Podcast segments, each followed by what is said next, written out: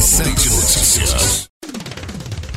Olá para você que acompanha o 87 Notícias. Estamos chegando com as informações esportivas desta quarta-feira. Eu começo destacando os clubes do nosso futebol amador que fizeram ou farão aniversário no mês de fevereiro. No dia 1 de fevereiro, foi aniversário da Sociedade Esportiva e Recreativa 12 de Maio de Alto Três Barras Petrolândia.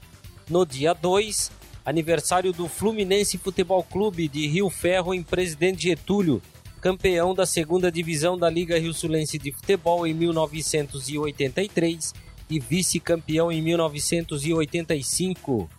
Também no dia 2, foi aniversário do São Paulo Futebol Clube da Valada São Paulo em Rio do Sul, vice-campeão da segunda divisão da Liga Rio Sulense em 1983 e também em 1989. No dia 20 de fevereiro, quem fará aniversário é o Angico Futebol Clube de Rio do Oeste. Clube que foi fundado em 1969, não está mais na ativa, mas foi campeão da Liga Rio Sulense de Futebol da segunda divisão em 1982. E no dia 23 de fevereiro, aniversário da Sociedade Esportiva e Recreativa Petrolandense, vice-campeã da primeira divisão da Liga Rio Sulense em 1983 e também em 1991. No município de Agronômica, a Prefeitura Municipal e a CME trabalham no Complexo Esportivo Municipal.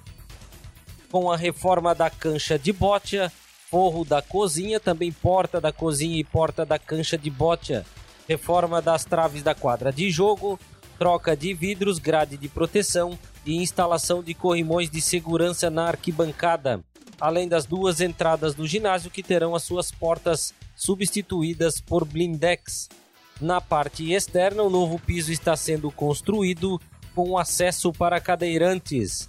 Também já foram realizados melhorias na iluminação da pista de caminhada reforma nas traves do campo de futebol e academia ao ar livre. O telhado do ginásio também passará por reforma com a troca de algumas folhas danificadas.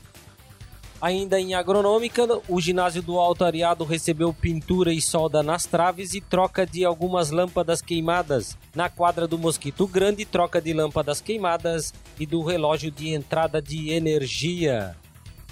Em Rio do Sul, a FMD trabalha na reforma da cobertura do estádio municipal Alfredo João Crique e havia sido danificado em junho do ano passado, quando o Rio do Sul foi atingido por um ciclone extratropical. Cerca de 30% das telhas do estádio precisam ser trocadas e a obra deve terminar em 15 dias. A próxima etapa será a pintura da arquibancada e reparos internos nos vestiários.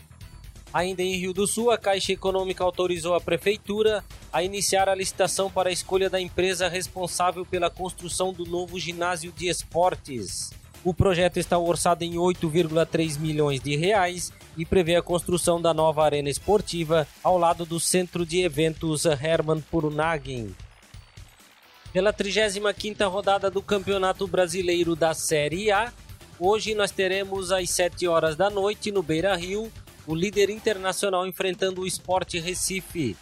Às 7h15, no Castelão, tem briga contra o rebaixamento entre Fortaleza e Vasco da Gama. Às 9 horas no Morumbi tem São Paulo e Ceará.